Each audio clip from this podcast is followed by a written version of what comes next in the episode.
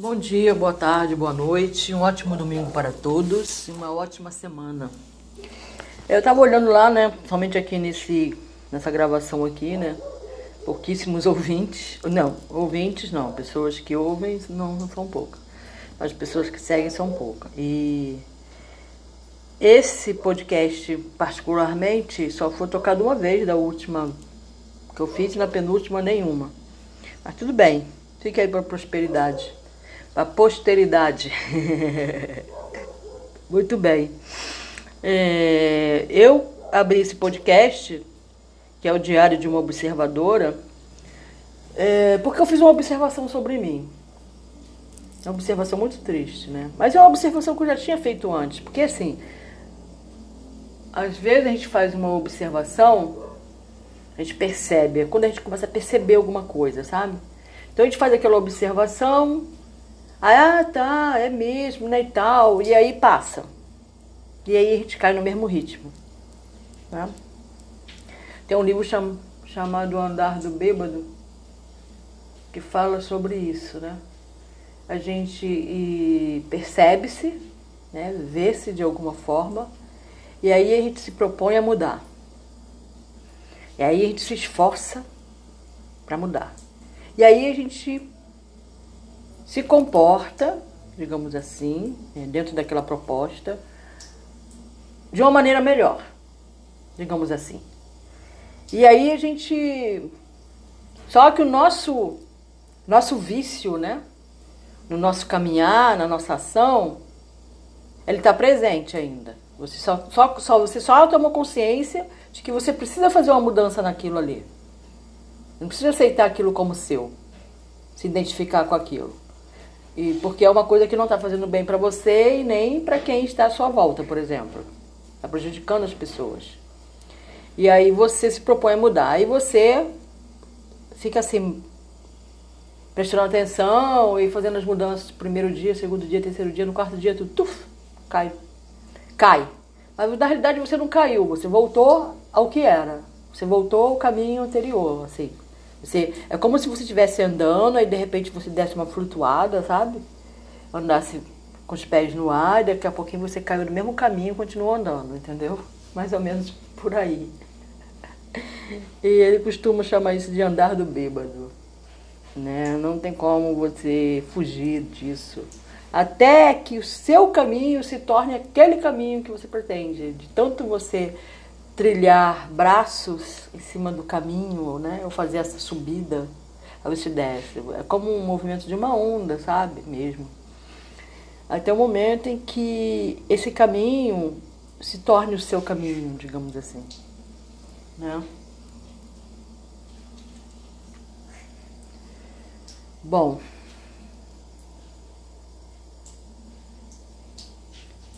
O que acontece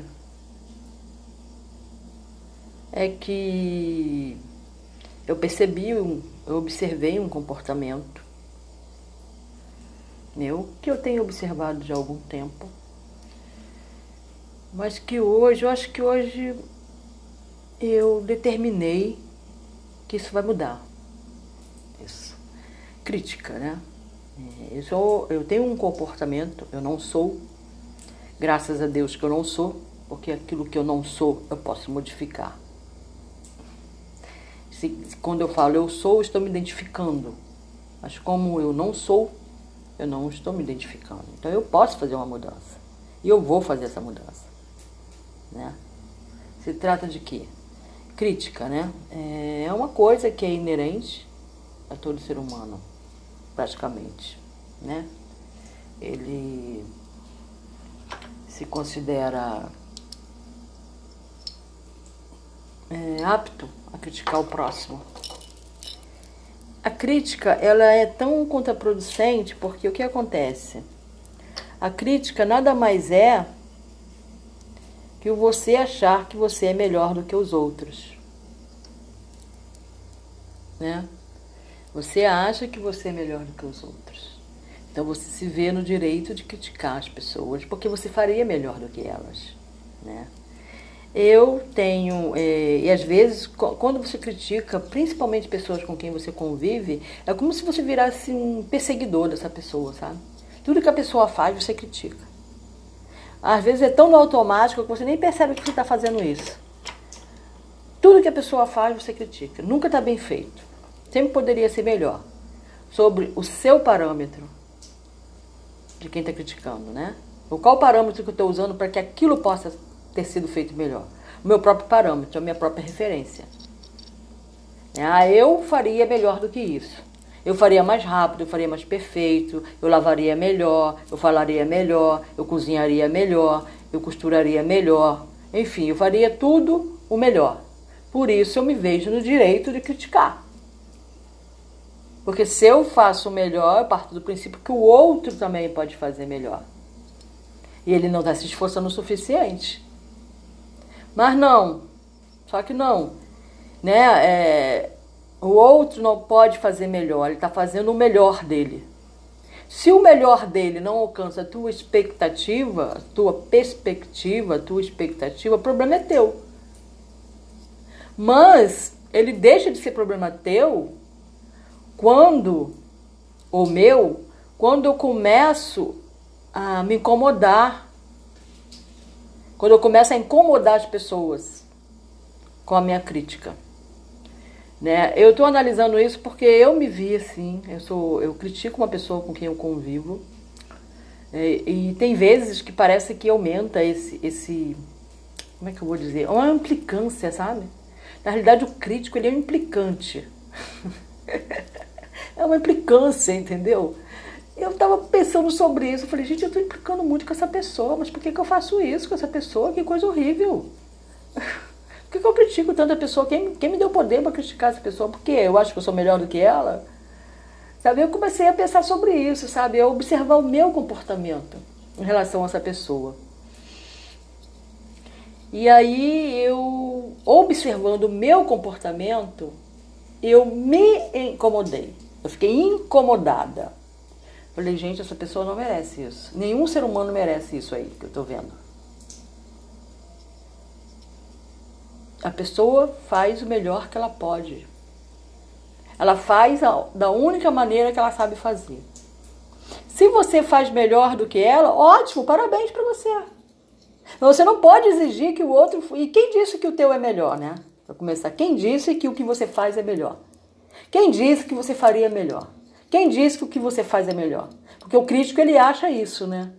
Ele acha que ele pode fazer melhor o que ele faria mais rápido, o que ele seria mais ágil, coisas desse tipo, né? E quem disse? É, o que ele faz é o melhor para ele. Então é o melhor. Só que quando você fica apontando o dedo e criticando e mostrando que poderia ser feito assim ou poderia ser feito assim, que quando você está criticando, você fala, não, você poderia ter feito desse jeito aqui que seria muito mais eficiente. Então você está dizendo para ela que ela é uma bosta. Que ela não faz nada direito. E aí você vai, vai diminuindo a estima dessa pessoa, principalmente se for filho, né? Principalmente se for filho pequeno, né? Ele vai crescendo ouvindo isso, que ele poderia fazer melhor, que ele poderia fazer melhor, que ele poderia fazer melhor.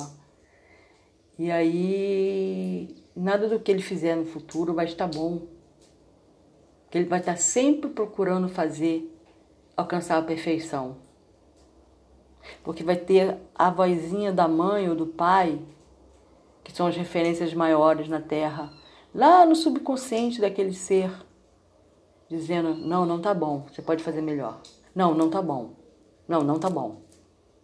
E aí você se torna crítico de si mesmo e aí se torna crítico de outras pessoas automaticamente, né? Vai criando uma bola de neve, né?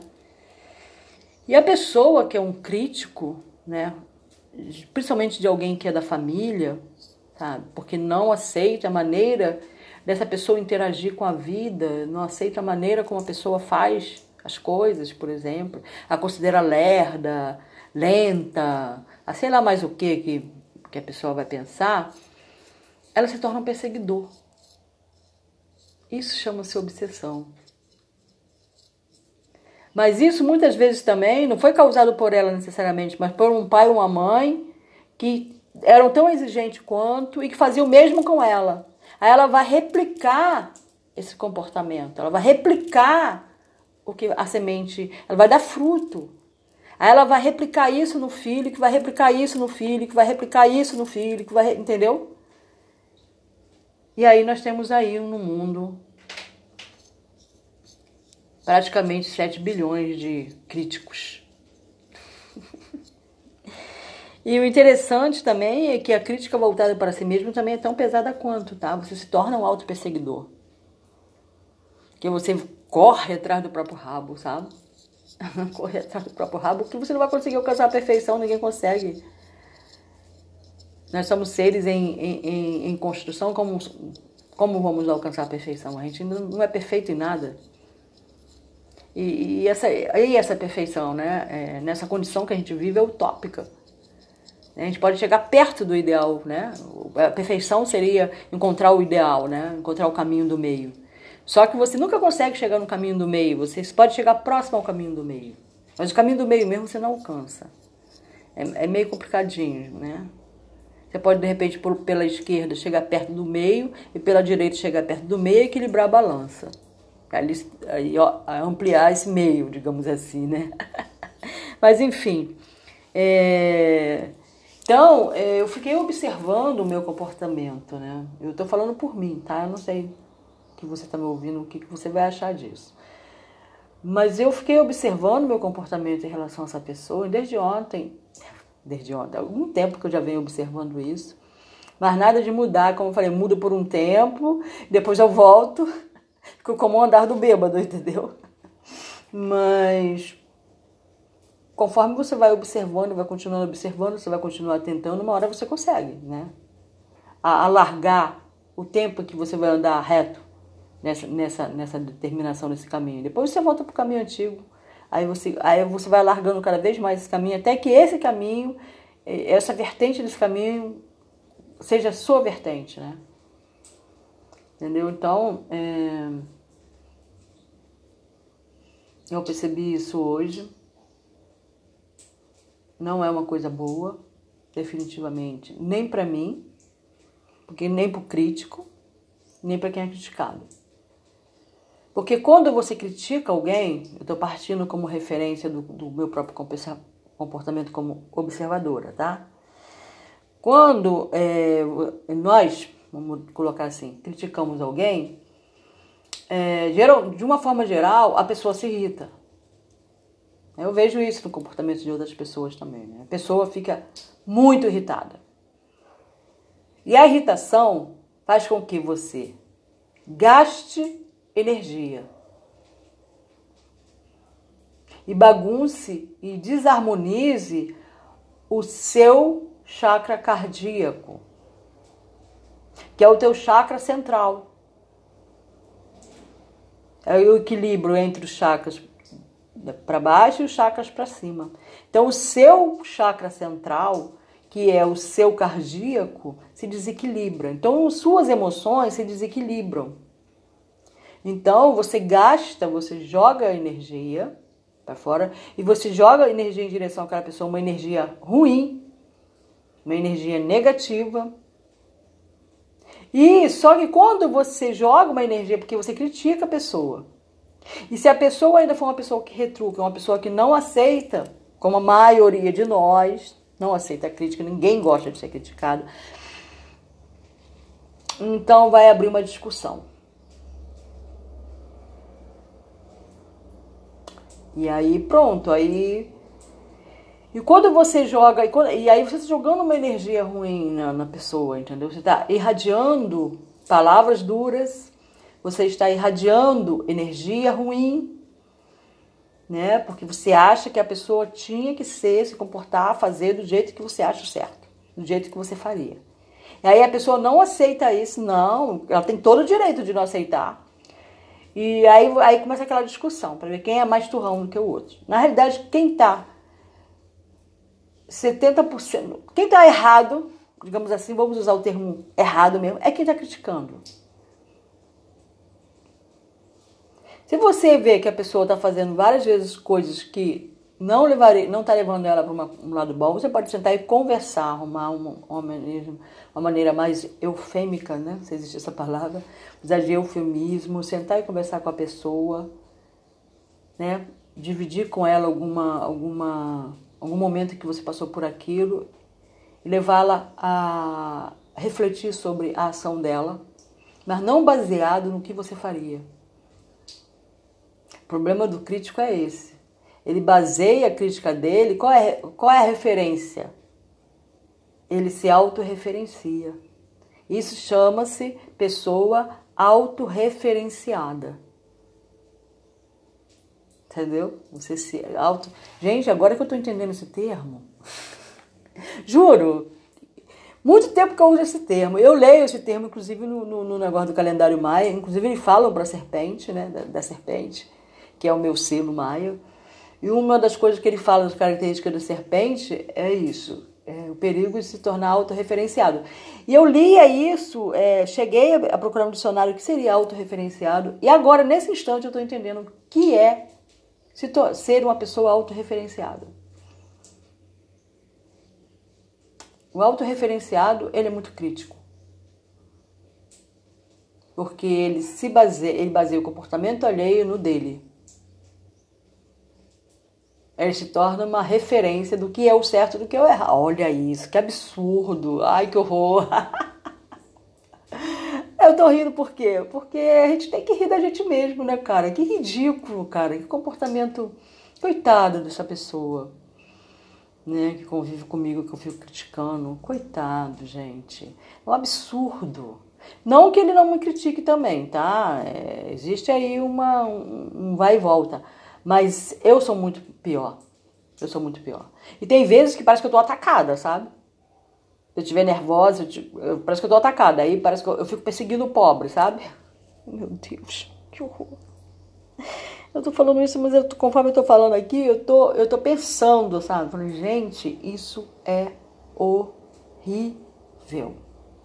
Horrível. Eu tô repetindo isso para mim porque isso tem que mudar. Isto vai mudar. Para benefício da pessoa e para o meu benefício.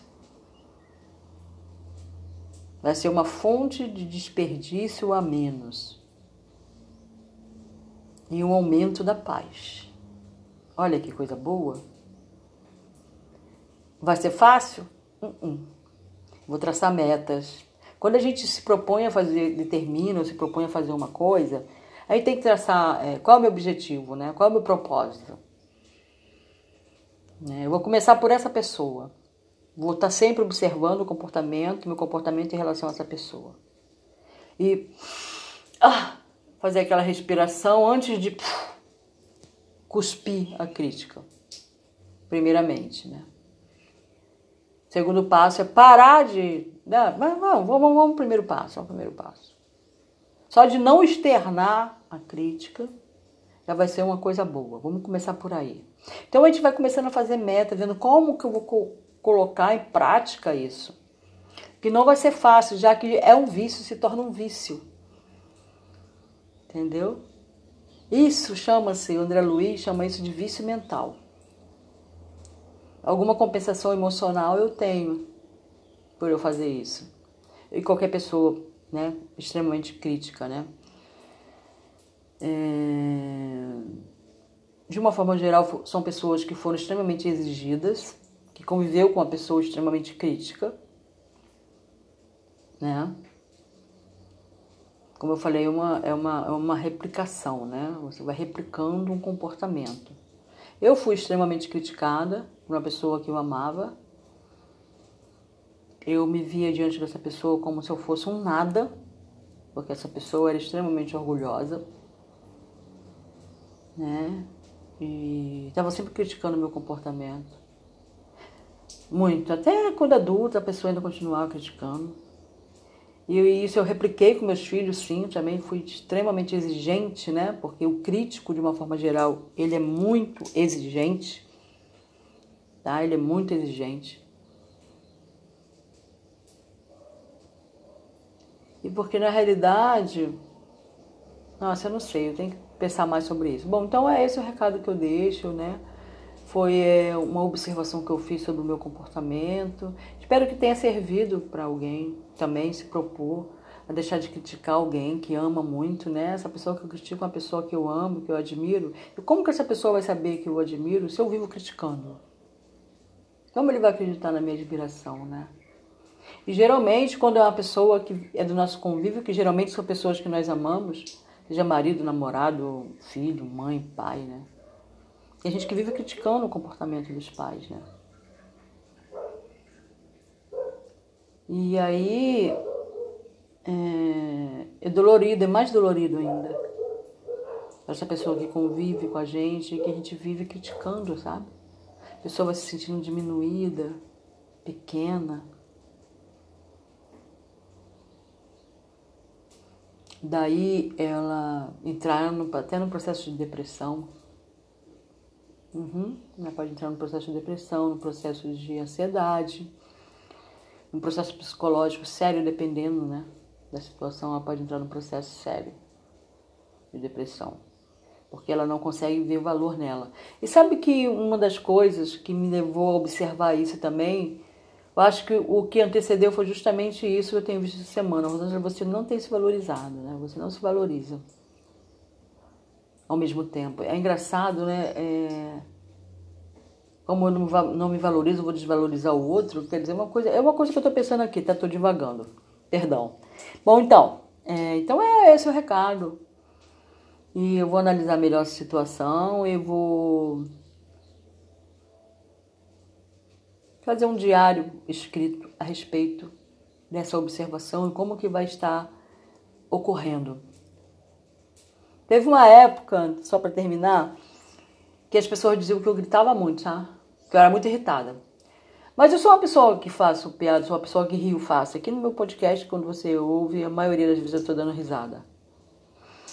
Aí eu ficava pensando, eu sou assim? Aí eu fiz um gráfico. Né? Fiz um gráfico. Então no gráfico eu me dava nota, eu, eu anotava no gráfico aquele dia, se eu fiquei nervosa, se eu não fiquei, o quanto que eu fiquei nervosa, quantas vezes eu fiquei nervosa, quantas vezes eu gastei energia brigando com alguém. E aí eu ia anotando e depois eu fiz o desenho do gráfico. E aí eu percebi que não. Porque assim, em uma semana eu perdia a linha, ou brigava, ou gritava com alguém, sei lá, uma vez nas, nos sete dias da semana. Aí na outra semana, digamos que eu fizesse a mesma coisa, outra, então digamos que eu faria que eu, em 30 dias, digamos que eu perdi a linha, eu briguei, eu fiquei nervosa com alguém, hum, 10 vezes. São 30 dias. Então 20 dias eu fiquei tranquila. Só que as pessoas à minha volta, elas não anotaram os 20 dias.